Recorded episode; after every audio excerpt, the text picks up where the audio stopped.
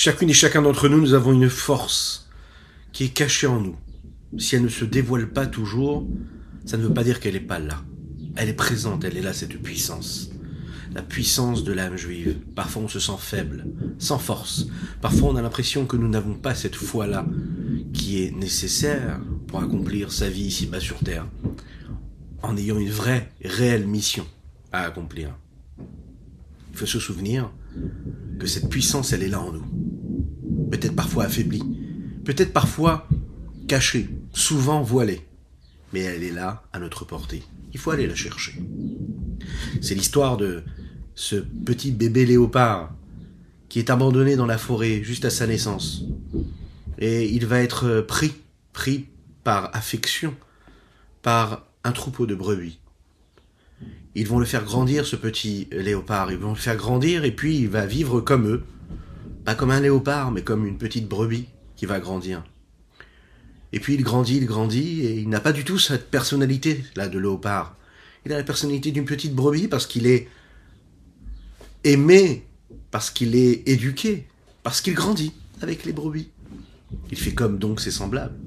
Jusqu'au jour où ils s'en vont, quand il grandit un petit peu plus, se promener, et ils arrivent, après plusieurs heures d'efforts, dans les montagnes, devant un petit fleuve d'eau. Et là, ce léopard décide de baisser sa tête vers la source d'eau pour, pour boire. Et puis là, il a un rejet. Il voit, il voit son visage. Il voit son visage dans cette eau-là. Il voit, il voit un léopard en fait. Donc il a un réflexe de, de recul. Il en a très peur. Mais qu'est-ce que c'est ça? Il a très très peur de ce léopard qu'il voit. Il ne sait pas que c'est lui qu'il est en train de voir à ce moment-là. Mais il revient parce qu'il a soif. Et encore une fois, il voit ce léopard. Il retourne, et puis encore une fois, il a soif, il retourne, et là, il se rend compte qu'en fait, en réalité, c'est lui, le léopard. Et là, il pousse un cri, un cri qui vient de la plus grande de ses profondeurs.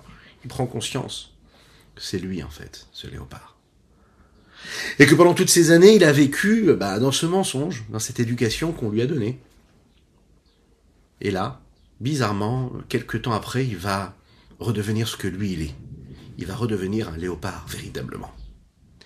Nous avons chacune et chacun d'entre nous, même si on a l'impression, peu importe l'éducation qu'on a reçue, peu importe la vie que nous menons dans ce monde dans lequel nous sommes, souvent un monde profane, on a l'impression de ne pas avoir ce que nous sommes, de ne pas être ce que nous sommes, ce que nous sommes censés savoir être. La chassidoute, vient nous apprendre que cette force et cette puissance, elle est en chacune et chacun d'entre nous. Et que très rapidement, on peut la retrouver. On peut savoir, on peut reconnaître qui on est vraiment. Oui, en effet, on peut avoir l'impression de ressembler à nos semblables, de ressembler à ceux avec qui nous vivons, ceux avec qui nous avons été éduqués. Mais un juif, ça reste un juif. Lorsqu'il se réveille, il va comprendre en réalité la mission exceptionnelle qu'il a à accomplir ici-bas sur Terre, de vivre collé à l'infini, dans cette union, dans cette unicité totale avec Dieu. Bokertov et Koulam, bonjour à toutes et à tous, infiniment heureux de vous retrouver en cette magnifique matinée que Dieu, que Dieu nous donne sur la terre. J'espère que vous allez bien. Je vous invite à partager, à liker et commenter cette publication afin que nous soyons encore et toujours plus à étudier cette sainte Torah. Nous sommes dans le 46e chapitre du Tania et nous allons aborder notre Tania du jour ainsi que celui de demain, le jour de Shabbat. Nous sommes aujourd'hui le 5 du mois de Iyar. On étudie pour la Lema de tous les malades, précisément et particulièrement pour ceux qui ont été blessés dans l'attentat hier soir en Eretz Israël à Elad, pour la Shelema d'Avram Nissim Ben Sultana, et Leilou Nishmat mourir Rabbi Reuven Ben Isser à la Shalom. Juste après, c'est quelques notes de Nigun. ya ya ya ya ma ya ya ma ya ya ya ya ya ya ya Ta-da-da, ya ya ya ya ya ya ya ya ya ya. Ta-da-da, ya ya ya ya ya ya ya ya ya ya. Di-di-da, ya ya ma ya ya ya ya ya. Da-di-da, ya ya ya nam. Ah, ya ya. ay da da da ay da da da ya ya ya oh ya na na na ma ya ya ya ya ya ya ya ya ya Da-da-da, ya-ya-ya-ya, ma-ya-ya-ya-ya-ya. Da-da-da, ya-yo-ya-na, ma ya ya Ha-ya-ya-ya-ya-ya-ya-ya. ra ya ya ya ya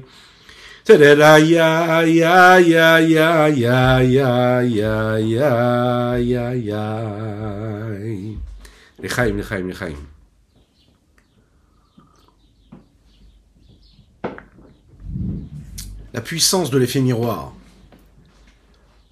Lorsqu'on aime une personne, lorsque l'on montre que l'on aime une personne, et cette personne va ressentir le regard que nous avons pour elle, et ça va l'amener elle aussi à nous aimer de la même manière.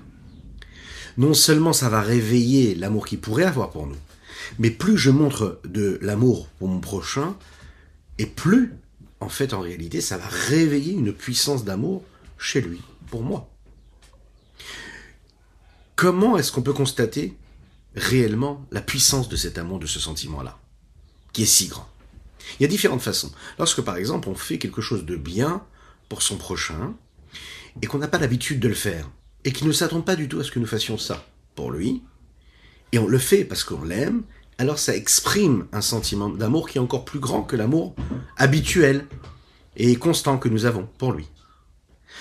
Il y a parfois hein, euh, le regard. Un regard euh, que l'on va avoir pour un autre pour une autre personne qui va exprimer quelque chose de plus grand, pas parce qu'on va faire quelque chose, mais parce que notre présence, parce que l'attention qu'on va lui prêter va être encore plus grande que celle que nous avons en général, et elle va réveiller automatiquement chez l'autre personne une une confiance, une foi en nous qu'elle n'avait plus ou qu'elle l'avait mais en sommeil.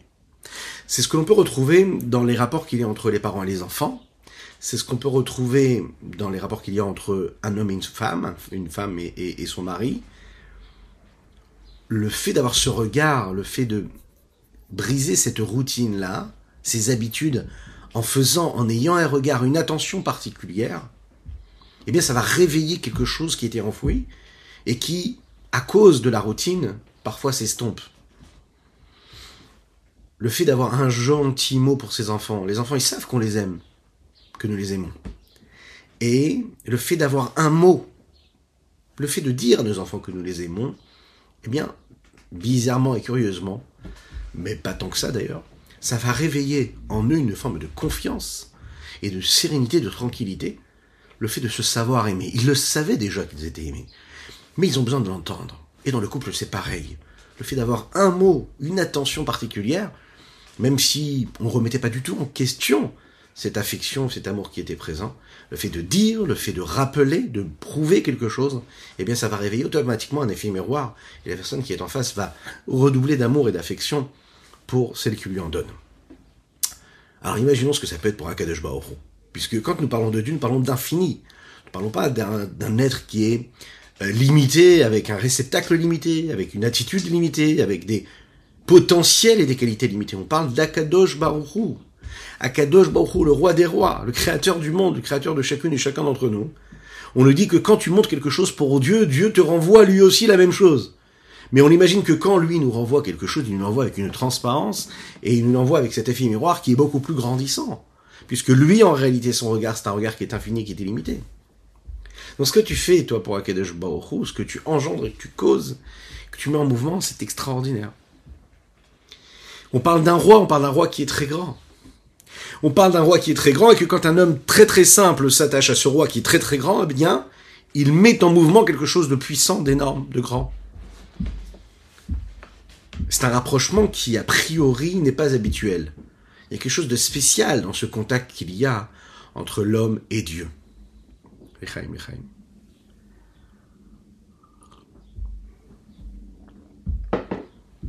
On sait qu'un homme n'a pas l'habitude, la roi, le roi n'a pas l'habitude de se préoccuper et d'être investi des problèmes des gens du peuple simple. Il a pour cela des responsables qu'il va nommer, et qui ont la responsabilité de s'occuper des problèmes des gens de tous les jours. Le roi, il a autre chose à faire. Un homme ne va pas, par exemple, surprendre le roi dans les rues de la ville un simple jour comme ça de l'année. Ça n'existe pas. Le roi est dans son palais. Si on voit qu'Akadosh il descend jusqu'à ce monde-là, il crée ce monde-là tel que nous le voyons, dans lequel nous vivons nous-mêmes. Il vient pour nous prendre dans les mains, pour vivre avec nous. Il nous enlace à travers sa Torah et ses mitzvot, comme nous l'avons dit. Quand on va accomplir la Torah, quand on va accomplir les mitzvot, eh bien, on s'entoure d'Akadosh Baruch de manière profonde intérieure ou extérieure, à travers les actes concrets. C'est ce qui va en réalité nous montrer et laisser transparaître la puissance de cet amour qu'Akadosh Baruch il a que Dieu il a pour l'homme simple, l'homme normal. C'est aussi ce qui permet à l'homme de se poser des questions, pas des questions de, remettre, de remise en question, mais des questionnements qui se tournent vers Dieu, qui montrent qu'il va donner sa vie pour Dieu, mais qui parfois ne comprend pas ce qui lui arrive, ne comprend pas. Et dans cette détresse, dans cette souffrance-là, de constater ce qui peut arriver sur Terre, en lui, pour l'humanité, pour son peuple, pour lui-même, sa vie à lui-même, sa famille, ses proches. On ne peut pas comprendre tout. Mais ce rapprochement qu'il y a, ce contact qu'il y a Dieu avec Dieu, nous permet justement de pouvoir nous tourner vers lui. Regardons dans les mots ce que le Rabbi Zalman nous dit. C'est une habitude et c'est une nature qui existe chez l'homme en général.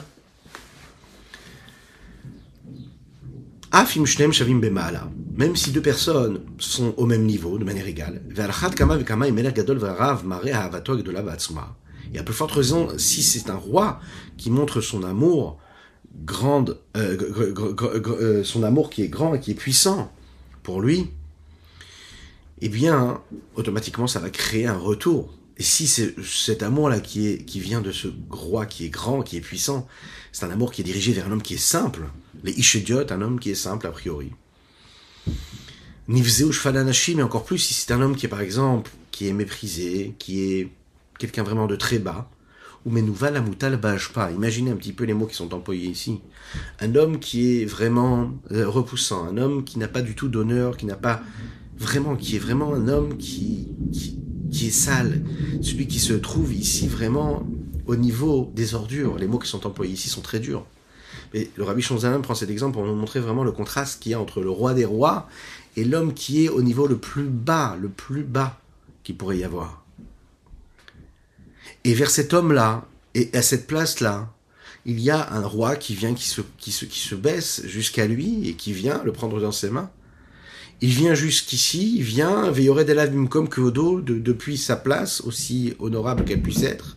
Imkol Sarav Yardav, il vient avec tous ses ministres et tous ses princes, au Mekimu Merimu Meashpato, et il le lève, il le soulève, et il le fait sortir de cet endroit-là, où il y a tous ces détritus, cet endroit qui est sale, où Marnisso, et de cet endroit tout sale, il va l'amener et le faire entrer les Chalo dans son palais à lui.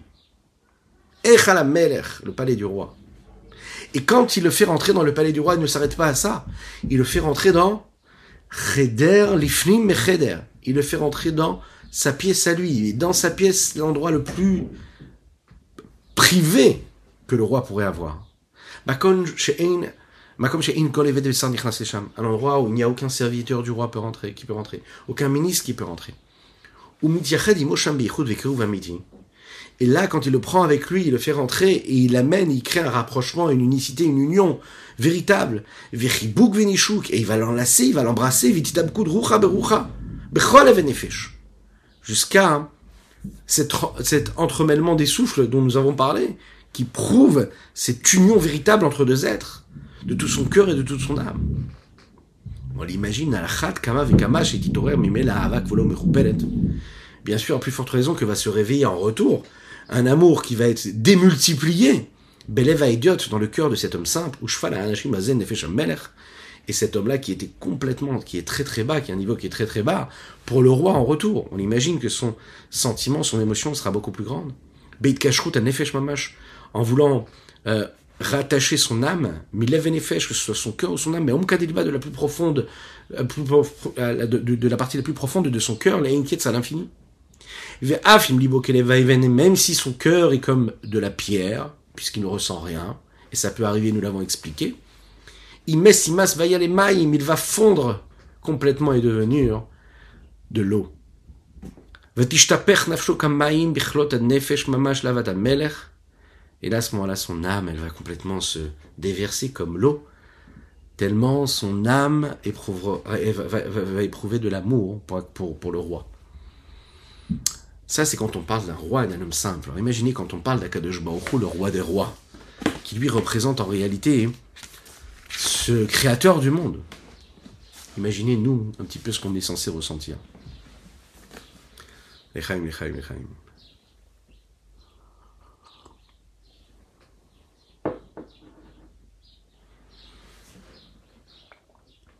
Il y a un juif euh, qui venait justement de France, qui s'est rapproché du mouvement Chabad, mais il y avait quelque chose qui le dérangeait. Pourquoi est-ce que les chassidim parlent autant du rabbi de Lubavitch? Parce qu'ils ne parlent pas de Dieu.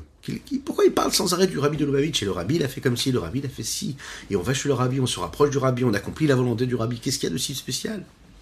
Qu'est-ce qui se passe avec le rabbi? Qu'est-ce qui se passe? Pourquoi est-ce qu'ils mettent des photos du rabbi partout?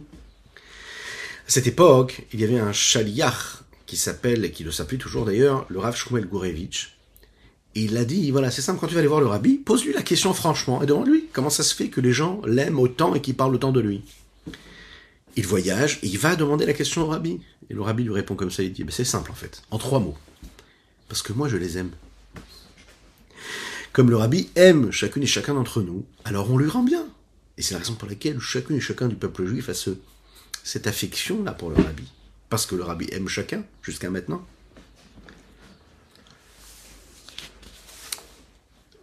Dans l'éducation des enfants, par exemple, lorsqu'on veut créer un changement, un véritable changement chez l'enfant, la meilleure façon, en fait, et d'ailleurs le rabbi, il allait vraiment dans ce sens-là, il disait, c'est de, de lui donner de l'affection, de lui donner de l'amour. Là où on aurait eu envie de sévir et devenir rigoureux face à son comportement qui ne correspond pas à ce qu'il devrait être, eh bien il faut non seulement l'aimer, mais en plus déborder d'amour. Encore de l'amour et encore de l'amour. À tel point que tellement on va lui donner de l'amour, comme ici viennent nous donner l'exemple d'Ania, hein, qu'on va réussir, même si c'est un cœur de pierre, imaginez, hein, insensible à rien. Mais à force de déborder d'amour, encore de l'amour et encore de l'amour, eh bien son cœur va fondre. Son cœur va fondre et petit à petit, cet enfant-là, il va mieux se comporter. Et la meilleure façon, le rabbi le disait, c'est d'être cet exemple vivant. Parce que l'enfant, en réalité, il faut le savoir, c'est le miroir de ses parents. On peut avoir les plus grands discours, mais c'est notre comportement qui doit être convenable. Le plus beau des comportements, automatiquement, il va engendrer une éducation qui est convenable. Dans le couple, c'est pareil. Lorsqu'il y a un conflit que Dieu nous en préserve dans un couple, eh bien, on a la possibilité de rentrer dans un système de questions-réponses, de réaction, et à la réaction, encore une réaction, et chacun a bien sûr des dossiers qui lui permettent d'aller puiser dans ces dossiers, qui, peut aller lui trouver des, réponses et des choses à reprocher, et de rentrer comme ça dans, cette, dans ce cercle vicieux de la colère qui, est, qui est généré par tout cela, que Dieu nous en préserve. Et là, Chassidut, elle vient nous dire, non, on peut changer complètement le système. Si toi, un des protagonistes, décide de ne pas répondre avec la colère, et de faire complètement table rase de ce qui vient d'être dit, ou du sentiment qu'il a pu ressentir, et justifié, parfois, hein, mais qui décide quand même de, de couper court à cela, et de ne pas rentrer dans cet engrenage-là, et de changer complètement de vision, et de donner l'inverse, de renvoyer quelque chose de positif. C'est-à-dire de faire abstraction de ce que ce qu'il aurait eu envie de dire ou de penser ou de ressentir, même s'il a le droit et qu'il est en, droit hein, même de le ressentir. Mais sans le prendre sur lui comme un poids, pas, pas de prendre sur soi, mais de mettre de côté, de, de l'ignorer. Ignorer, c'est pas prendre sur soi. Prendre sur soi, c'est se rajouter du poids à porter. Euh, ignorer, ça veut dire balayer. Et de se dire que de toutes les manières, ça va pas être constructif. Et puisque nous, on est là pour construire, donc il va renvoyer quelque chose de positif, un message d'amour, d'affection, bien automatiquement la personne en face, elle sera coincée quelque part. Parce qu'elle pourra pas renvoyer quelque chose de négatif alors que vous, vous venez de lui envoyer quelque chose de positif. C'est pas possible. L'être humain, il est fait comme ça. Donc il y aura un effet miroir. Même s'il va y avoir encore un ou deux mots négatifs et méchants, mais petit à petit la colère va descendre, puisque vous, vous allez toujours envoyer quelque chose de positif. C'est dans nos mains, on a la possibilité de vivre de cette façon-là. Et dernier domaine, c'est-à-dire le cercle un peu plus euh, global, celui qui nous entoure, à part le cercle personnel, le cercle familial, le cercle social, quand on veut, par exemple, rapprocher un autre juif à la Torah et à la mitzvah, parce que c'est la mission de chacune et chacun d'entre nous, c'est de se dire que si on a quelqu'un de proche de nous, et c'est ce que le rabbi nous a demandé de faire, c'est toujours de se poser la question qu'est-ce que je peux faire pour influencer un autre juif d'accomplir la Torah et les mitzvot? Parce que chaque juif aujourd'hui a besoin de ça, il a besoin de, cette, de ce regard, de cette affection, de cet amour. Il a besoin qu'on le regarde et qu'on lui dise Viens, je vais pas tout expliquer, mais viens faire telle ou telle mitzvah. Viens mettre les téfilines, mets une mezouza chez toi à la maison, mets une petite pièce de tzedaka, allume les bougies de Shabbat pour une femme ou une petite fille. C'est à la portée de tous. Aujourd'hui, on a cette possibilité-là.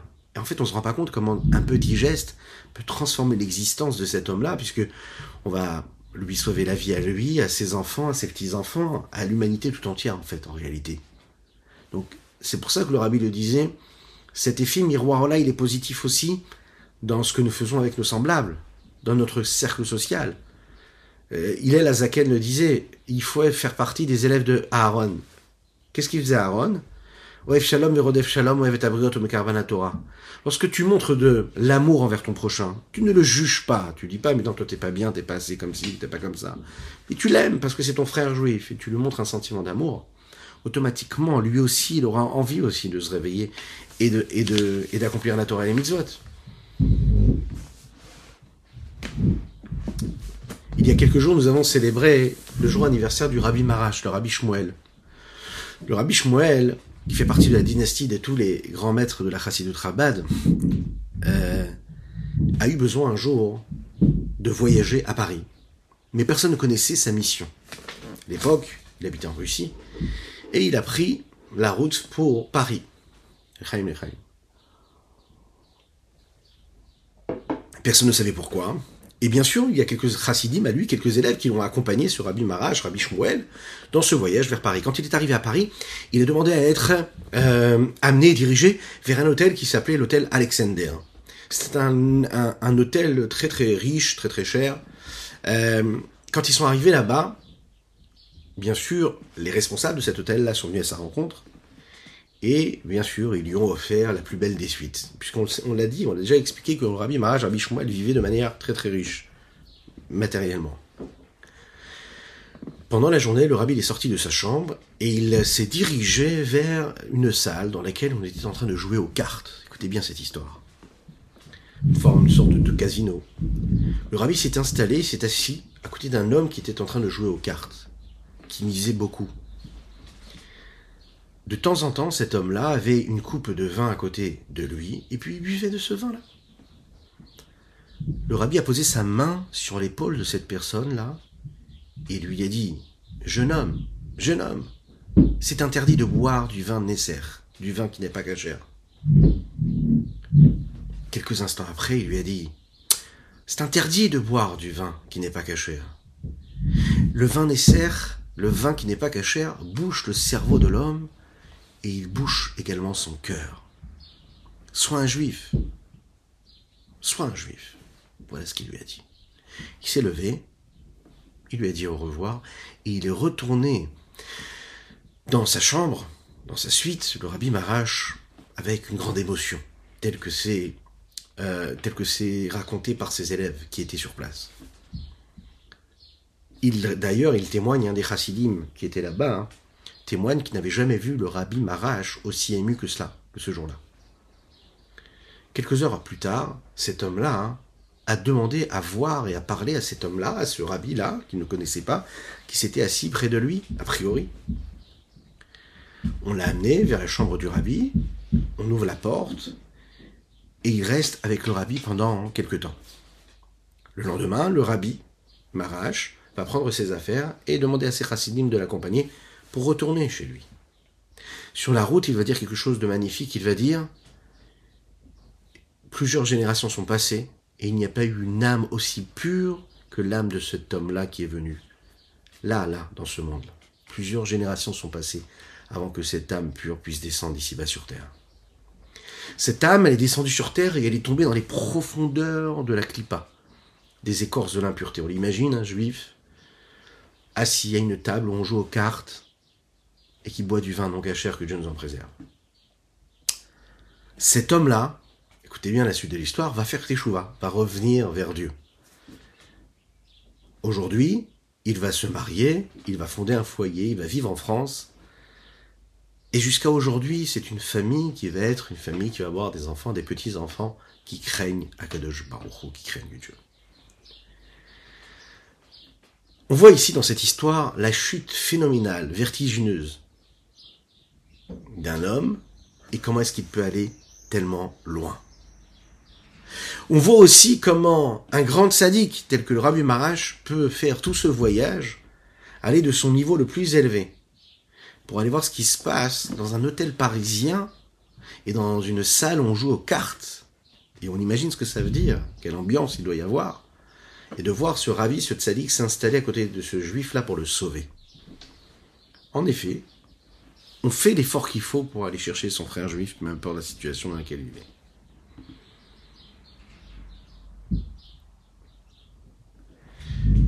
Le rabbi Shlomo Zalman ici nous a donné un exemple, nous a donné l'exemple de ce roi.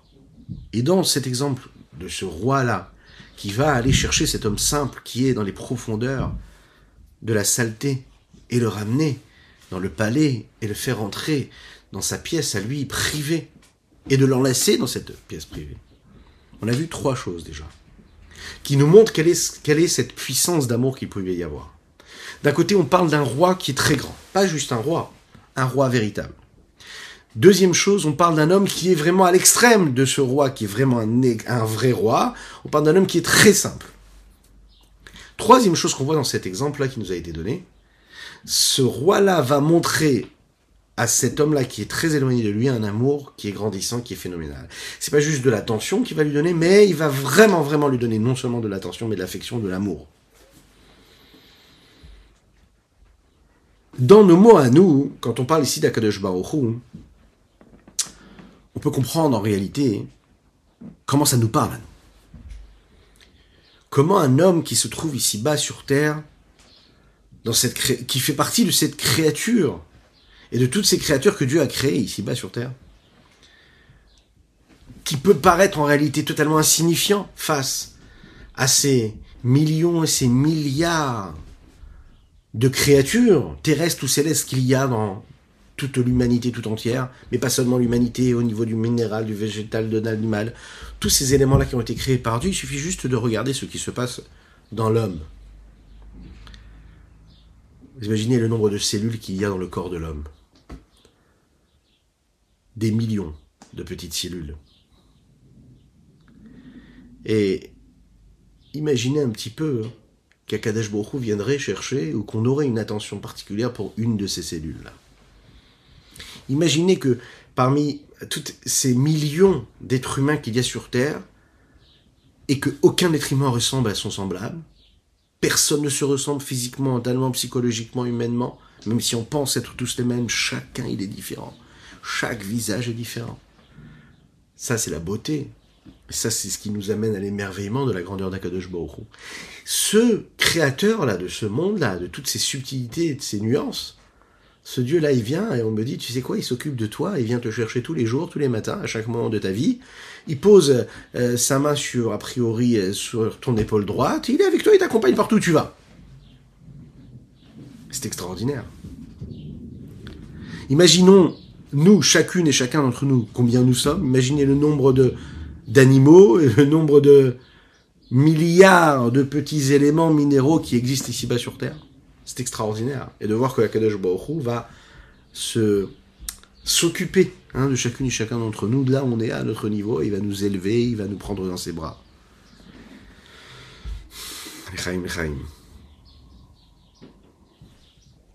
Ici, nous parlions du monde spirituel, le monde où se trouvent euh, tous ces anges là spirituels.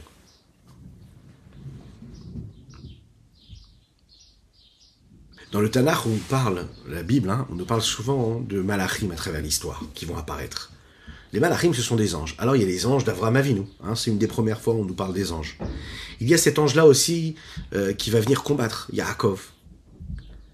Nous en parlons tous les jours dans la Tefila quand nous faisons la Tefila dans les bénédictions qui précèdent le schéma Israël et nous parlons de ces anges en disant Kadosh, Kadosh, Kadosh. Ils sont là et ils prient Dieu, ils font des louanges, ils chantent Dieu.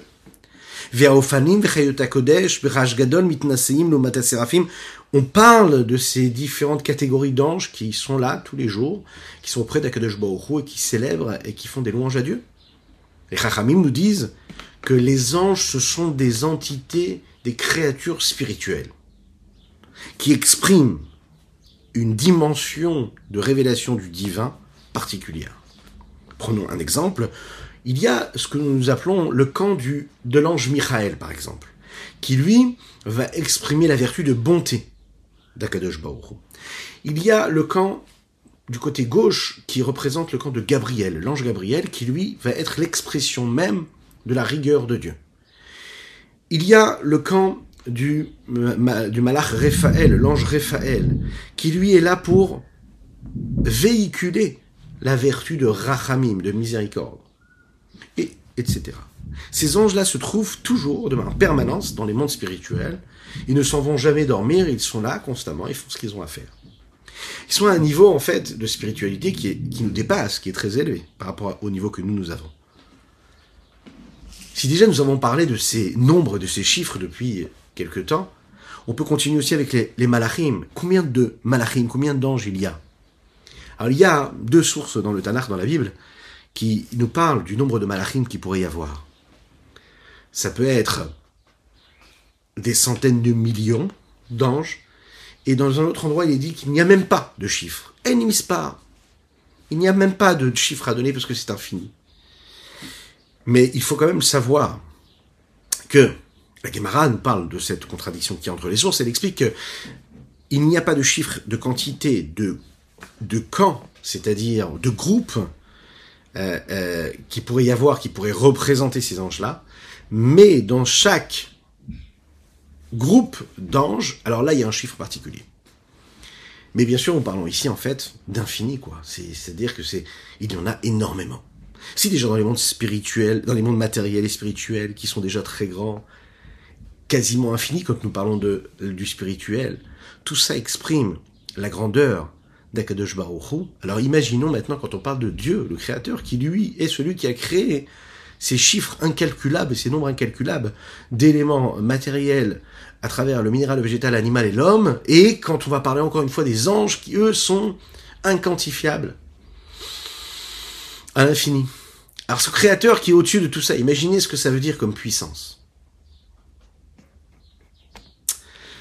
Là, on voit comment le monde, il est multiple, comment Dieu crée tout cela. Maintenant, quand on regarde de l'autre côté, et on prend conscience qu'en réalité, aussi multiples qu'ils puissent être, puissent être, aussi nombreuses qu'elles puissent être, pardon, les créatures de Dieu ici pas sur terre, elles ne sont rien face à Kadosh Baruch face à l'infini du soit-il. C'est Kadosh Baruch qui crée ce monde extraordinaire, et il les crée avec dix paroles. Bahasara Mahamarot Nivra Olam. Le monde, il est créé avec la parole d'Akadosh Baruch imaginez. Et avec cette parole-là, il va dire, prononcer dix paroles seulement. Ok? Dans ces dix paroles, il y a combien de mots? 123 mots. Uniquement 123. Comme nous disons chez Akol Nia Bidvaro, quand on prend un verre d'eau, on fait une bracha, révèle-toi, dévoile-toi à travers cet acte que nous faisons de boire un verre d'eau. Et on dit chez Akol Nia Bidvaro, que tout a été fait, Bidvaro par sa parole. On le dit tous les jours dans la tefila, Baruch Olam. Béni soit celui qui a parlé, qui a dit, et que le monde fut. Pour comprendre la valeur de ces dix paroles, on va essayer de voir et de se poser une question. Combien de mots un homme est capable de dire pendant toute sa vie? On pourra comprendre en réalité la valeur qu'il peut y avoir dans un mot par rapport à la possibilité, à la capacité qu'un homme peut avoir. Un mot face à la capacité de mots qu'il est capable de dire dans toute sa vie. Le rythme moyen de la parole d'un homme, il est de environ un peu plus de 100 mots par minute.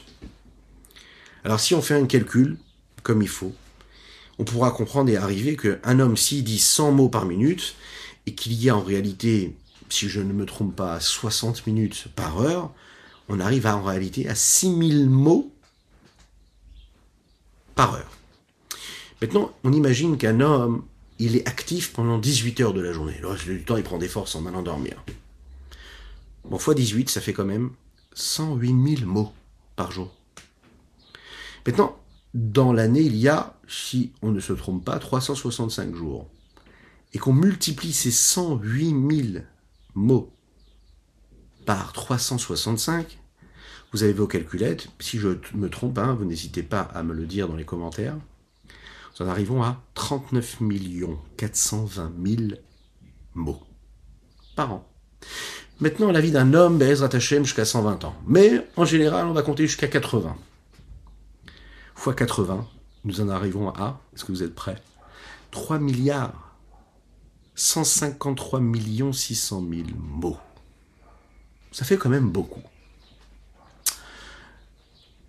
À la lumière de, de ce constat-là que nous faisons ici,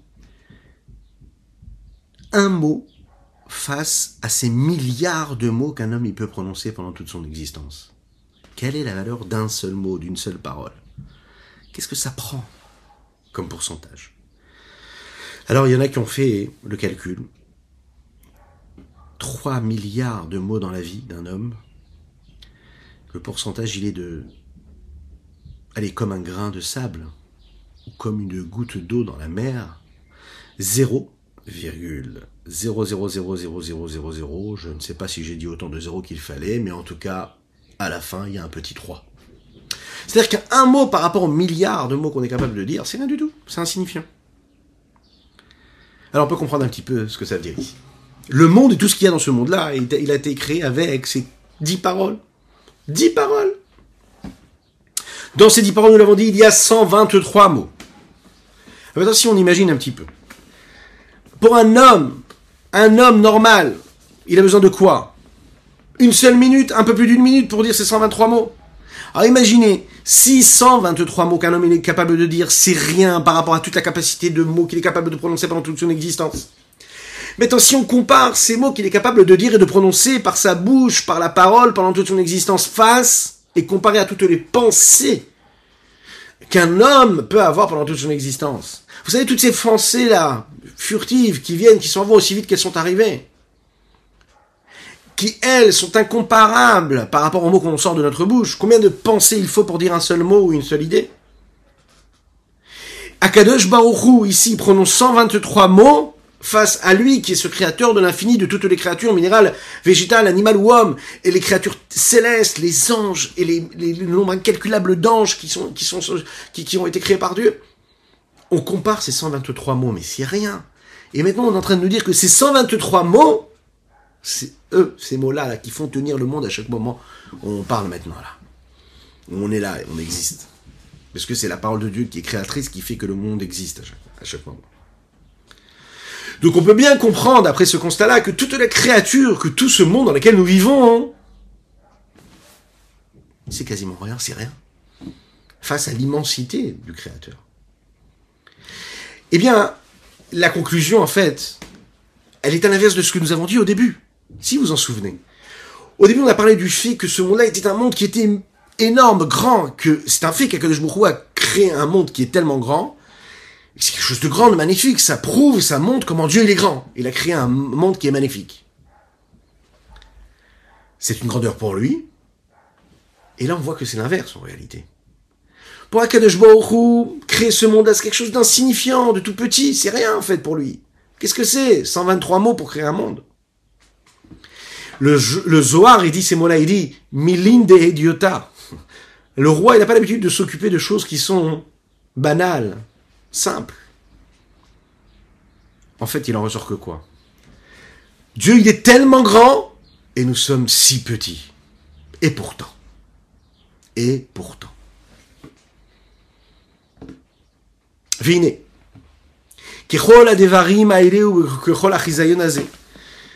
En fonction de tout ce qui a été relaté ici.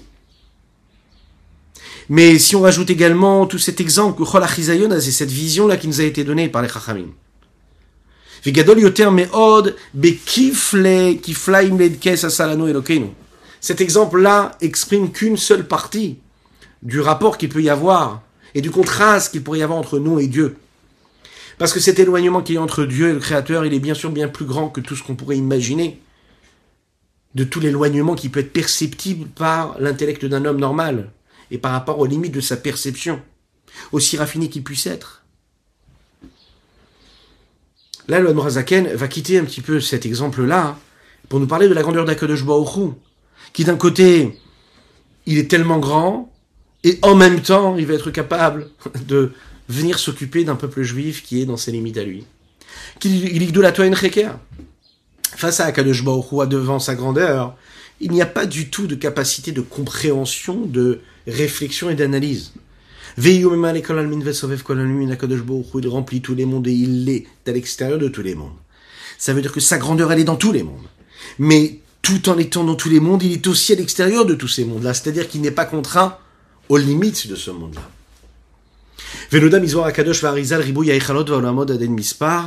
Il est connu de ce qui est dit dans les textes du Zohar, du Saint Zohar, ainsi que dans les, écrits du Harizal, Rabbi Tzraklouria, ce grand Mekoubal.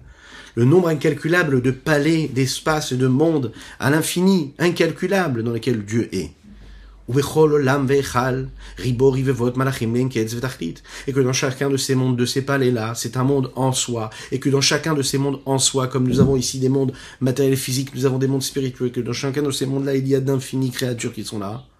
Comme il est dit dans la Gemara Chagiga, là on se pose la question qu'on a relatée en introduction, à savoir, la contradiction qu'il y a, qu'un côté on dit Ktiv Ayesh Mispar comme le dit Yov, est-ce qu'il y a un chiffre, une quantité euh, quantifiable à toutes ces euh, batteries de, de, de, de, soldats et de et de et de et de et de et, et, et euh, le régiment c'est le vrai nom, euh, de, de, de, ces anges-là que tu as créés. Et on comprend qu'il n'y a pas de chiffres à donner tellement ils sont nombreux. D'un autre côté, dans Daniel, il est dit Urtiv, Elef Alfin Yesham Shune Veribori Vevan Kadamo c'est des milliers et des milliers qui vont te servir et des millions qui vont se tenir devant toi. Donc il y a quand même un chiffre à donner.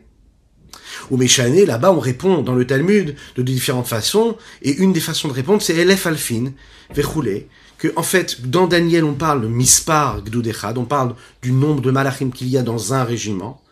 Ava Ligdudav en Mispar. Mais à ces régiments-là, il n'y a pas de limite. Donc, dans un régiment, on sait combien il y aurait de malachim, donc des millions, imaginez ce que ça veut dire, mais on n'est pas capable de dire, puisqu'il n'y a pas de limite au nombre de régiments de malachim qu'il y aurait. Pourquoi? Parce qu'on ne peut pas compter tellement le chiffre et les grands. C'est un petit peu comme l'exemple qu'il a donné ici, si on essayait de compter les, les, les grains de sable qu'il y aurait au bord de l'eau, si on essayait, on essayerait de compter euh, le nombre de gouttes d'eau qui font la mer, et tous, mais en même temps, ça qui est très intéressant, c'est quand on, après avoir réfléchi et analysé la grandeur d'Akadosh Baruch de toutes ces créatures, on en arrive à se dire, et tout ça, c'est rien devant Dieu. Tout ça qu'est Mamash Rashiv. Ou Mamash, ils sont complètement annulés et inexistants devant Dieu. Comment? Qui bit ou mamash maout, Comme les que nous avons donné de la parole, comme l'insignifiance d'une seule parole par rapport à l'essence de l'âme qui, elle, a la possibilité de parler à l'infini quasiment.